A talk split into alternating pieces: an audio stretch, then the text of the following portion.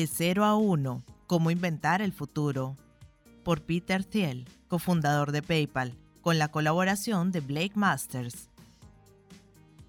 10. La mecánica de la mafia. Empecemos con un experimento mental. ¿Qué aspecto tendría la cultura ideal de una empresa? Los empleados deberían amar su trabajo. Deberían disfrutar tanto de ir a la oficina que el antiguo horario laboral devendría obsoleto y nadie miraría el reloj. El lugar de trabajo debería ser abierto, no compartimentado en cubículos, y los trabajadores deberían sentirse como en casa. Los puffs y las mesas de ping-pong superarían en número a los archivadores. Masajes gratuitos, chefs de sushi en las instalaciones e incluso clases de yoga endulzarían la escena. Las mascotas deberían ser bienvenidas también. Tal vez los perros y los gatos de los empleados podrían unirse a la pecera de peces tropicales como mascotas oficiosas de la compañía. ¿Qué falla en esta imagen? Incluye algunas de las prebendas absurdas que Silicon Valley ha hecho tan famosas, pero ninguna con sustancia, y sin sustancia las prebendas no funcionan. No puedes realizar nada con sentido simplemente contratando a un decorador de interiores para que embellezca tu oficina, un consultor de recursos humanos para fijar sus políticas, o un especialista en branding para perfeccionar tus palabras de moda. La cultura de empresa no existe al margen de la propia empresa. Ninguna compañía tiene una cultura. Toda compañía es una cultura. Una startup es un equipo de personas con una misión, y una buena cultura es simplemente el aspecto que eso tiene desde dentro. Más allá de la profesionalidad. El primer equipo que constituí se conoce en Silicon Valley con el sobrenombre de la mafia PayPal, porque muchos de mis antiguos colegas se han ido para ayudar a otras empresas incipientes e invertir en exitosas compañías tecnológicas. Vendimos PayPal a eBay por 1.500 millones de dólares en el año 2002 desde entonces, Elon Musk ha fundado SpaceX y cofundado Tesla Motors. Reid Hoffman cofundó LinkedIn. Steve Shen, Chad Harley y Jod Karim cofundaron YouTube. Jeremy Stoppelman y Russell Simons fundaron Yelp. David Sachs cofundó Yammer y yo cofundé Palantir. Hoy las siete compañías valen más de mil millones de dólares cada una. Las comodidades de la oficina de PayPal nunca tuvieron mucha publicidad, pero el equipo lo ha hecho extraordinariamente bien, tanto en conjunto como individualmente. La cultura era lo suficientemente fuerte como para trascender a la compañía original. No montamos una mafia clasificando currículos y limitándonos a contratar a la gente más talentosa. Yo había visto de primera mano los resultados mixtos de ese enfoque cuando trabajé en un despacho de abogados en Nueva York. Los abogados con los que trabajaba dirigían un valioso negocio y todos eran tipos impresionantes, pero la relación entre ellos era extrañamente escasa. Pasaban el día juntos, pero pocos parecían tener algo que decirse fuera de la oficina. ¿Por qué trabajar con un grupo de personas que ni siquiera se caen bien?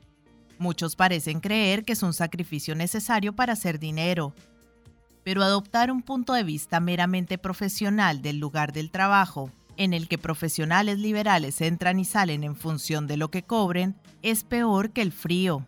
Ni siquiera es racional. Dado que el tiempo es el activo más valioso, es raro pasarlo trabajando con personas que no imaginan un futuro juntas a largo plazo. Si no puedes incluir relaciones duraderas entre los frutos de tu tiempo en el trabajo, no has invertido bien tu tiempo, incluso en términos meramente económicos. Desde el principio, yo quería que PayPal fuera una comunidad estrechamente unida en lugar de meramente transaccional. Pensé que las relaciones estrechas contribuirían no solo a hacernos más felices y mejores en el trabajo, sino también más exitosos en nuestras carreras más allá de PayPal de modo que decidimos contratar a gente que realmente disfrutara trabajando junta. Tenían que ser personas talentosas, pero lo más importante era que tenían que estar felices de trabajar específicamente con nosotros. Ese fue el comienzo de la mafia PayPal. Contratar conspiradores. Contratar es una competencia clave para cualquier compañía Nunca debería subcontratarse a empresas de cazatalentos. Necesitas personas que no solo sean expertas sobre el papel, sino que trabajen juntas de un modo cohesionado una vez contratadas. Los primeros cuatro o cinco individuos pueden sentirse atraídos por grandes participaciones en el capital o por responsabilidades de perfil alto. Más importante que esas ofrendas evidentes es tu respuesta a la siguiente pregunta. ¿Por qué debería el empleado número 20 unirse a tu compañía? La gente talentosa no necesita trabajar para ti. Tienen múltiples opciones. Deberías hacerte la pregunta en su versión más detallada. ¿Por qué habría alguien de unirse a tu compañía como el ingeniero número 20, cuando en realidad podría trabajar para Google por más dinero y más prestigio? Estas son algunas de las malas respuestas. Tus acciones valdrán más aquí que en ningún otro sitio. Trabajarás con la gente más inteligente del mundo. Puedes ayudar a resolver los desafíos más grandes del mundo. ¿Qué es lo que falla con respecto a las acciones valiosas, la gente inteligente o los grandes desafíos? Nada, pero todas las compañías hacen los mismos reclamos, de modo que ninguna destaca sobre las demás. Los discursos generales o indiferenciados no dicen nada sobre por qué un candidato debería unirse a tu compañía en lugar de otros. Las únicas respuestas buenas son las que aludan de manera concreta a tu empresa, de modo que no las encontrarás en este libro. Pero hay dos tipos fundamentales de buenas respuestas. Respuestas sobre tu misión y respuestas sobre tu equipo. Atraerás a los empleados que necesitas y puedes explicarles por qué tu misión es atractiva, no porque es importante en general, sino porque tú estás haciendo algo importante que nadie más conseguirá hacer. Esa es la única cosa que puede hacer única su importancia. En PayPal, si te emocionaba la idea de crear una nueva moneda digital para reemplazar el dólar estadounidense, queríamos hablar contigo. Si no, no eras la persona adecuada. Sin embargo, incluso una gran misión no es suficiente. El tipo de candidato que estará más comprometido como empleado también se preguntará, ¿son estas el tipo de personas con las que quiero trabajar? Deberías ser capaz de explicarle por qué tu compañía es el sitio ideal para él a nivel personal. Y si no puedes hacerlo, probablemente él no sea la persona adecuada. Sobre todo, no entres en la guerra de las gratificaciones. Todo aquel que se sienta más influido por el servicio gratuito de lavandería o por la guardería de mascotas será un mal fichaje para tu equipo. Limítate a cubrir cosas esenciales como el seguro de salud y luego promete aquello que no pueden prometer los demás. La oportunidad de hacer un trabajo insustituible ante un desafío único junto con grandes personas. Es probable que no pueda ser la Google de 2014 en cuanto a remuneración o prebendas, pero sí puede ser la Google de 1999 si cuentas con buenas respuestas sobre tu misión y tu equipo. ¿Qué hay bajo las sudaderas con capucha de Silicon Valley? Desde fuera, todas las personas de empresa deberían ser diferentes de la misma manera. A diferencia de la gente de la costa este, donde todos visten los mismos vaqueros ajustados o trajes estrechos a rayas dependiendo del sector, los jóvenes de Mountain View y Palo Alto van a trabajar en camiseta. Es un cliché que los trabajadores tecnológicos no se preocupen por su vestimenta, pero si miras en detalle esas camisetas, verás los logotipos de las compañías de sus portadores, y a los trabajadores tecnológicos les preocupan muchísimo. Lo que distingue al instante a un empleado de una startup de cara a la gente de fuera es una camiseta o sudadera de marca que le confiere el mismo aspecto que a sus compañeros de trabajo. El uniforme de una startup encierra un simple pero esencial principio. Todo el mundo en tu compañía debería ser diferente de la misma manera. Una tribu de personas afines ferozmente entregadas a la misión de tu compañía. Max Levchin, cofundador de PayPal, Dice que las startups deberían intentar que su equipo inicial fuera a nivel personal lo más parecido posible. Las startups tienen recursos limitados y equipos pequeños. Deben trabajar rápida y eficazmente para sobrevivir, Y eso es más fácil de hacer cuando todos comparten la misma visión del mundo. El primer equipo de PayPal funcionaba bien porque todos éramos el mismo tipo de nerds. A todos nos gustaba la ciencia ficción. La novela Cryptonomicon era de lectura obligada y todos preferíamos la capitalista Star Wars a la comunista Star Trek. Y lo más importante, todos estábamos obsesionados con crear una moneda digital que estuviera controlada por individuos en lugar de por gobiernos. Para que la empresa funcionara, no importaba el aspecto de la gente o de qué país procediera, tan solo necesitábamos que todo nuevo empleado estuviera igualmente obsesionado con nuestro objetivo. Haz una sola cosa.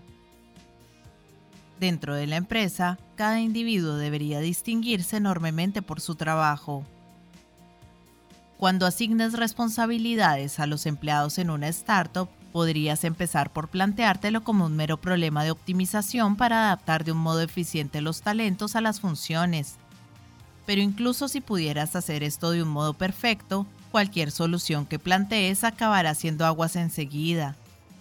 En parte porque las startups tienen que moverse rápido, por lo que los roles individuales no pueden permanecer estáticos durante mucho tiempo pero también se debe a que las asignaciones de empleos no consisten únicamente en establecer relaciones entre trabajadores y tareas, también giran en torno a las relaciones entre empleados. Lo mejor que hice como director en PayPal fue impulsar que todos los trabajadores fueran responsables de hacer una sola cosa. La tarea que tenía que desempeñar cada empleado era única, y todo el mundo sabía que le evaluaría solo por esa tarea concreta. Empecé haciendo esto con el fin de simplificar la gestión de personal, pero luego advertí un resultado más profundo. Definir roles reducía el conflicto. La mayoría de los conflictos que se generan en una compañía suceden cuando colegas de trabajo compiten por tener las mismas responsabilidades. Las startups se enfrentan a un riesgo especialmente alto en esta cuestión, dado que los roles de trabajo son fluidos en las etapas iniciales Eliminar la competición hace que a todo el mundo le resulte más fácil construir relaciones a largo plazo que trasciendan la mera profesionalidad. Es más, la paz interna es lo que permite la supervivencia de una startup. Cuando una startup fracasa, la imaginamos a menudo sucumbiendo a rivales depredadores en un ecosistema competitivo, pero toda compañía es también un ecosistema en sí mismo, y la lucha entre facciones hace que sea vulnerable a las amenazas externas. El conflicto interno es como una enfermedad autoinmune. La causa técnica de la muerte puede ser neumonía, pero la causa real permanece oculta a simple vista. De cultos y consultores. En el tipo de organización más intenso, sus miembros alternan únicamente con otros miembros, se olvidan de sus familias y del mundo exterior. A cambio, experimentan fuertes sentimientos de pertenencia y tal vez accedan a verdades esotéricas inaccesibles para el común de los mortales.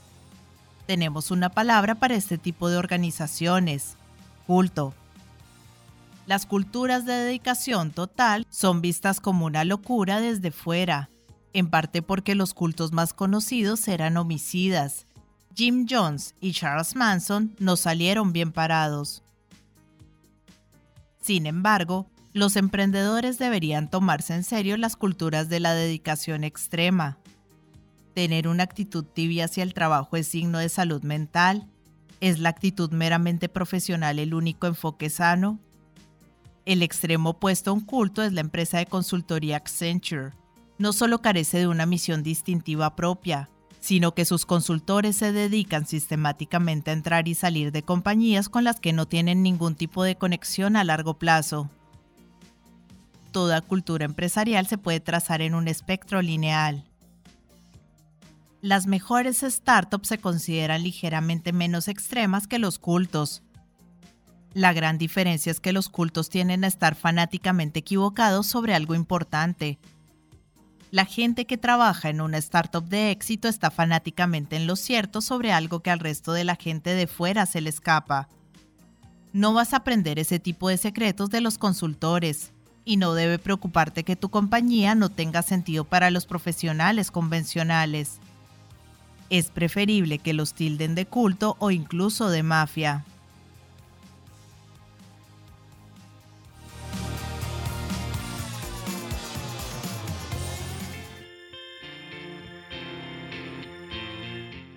Hola gente, ¿cómo están?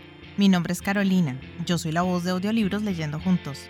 Este es un hermoso proyecto que pretende poner un poco de buena vibra y felicidad allá afuera, acompañando a las personas en su cotidiano con diferentes tipos de lectura, desde aventura, suspenso, terror, cuentos para niños, autoayuda, meditaciones, en fin, lo que se les ocurra.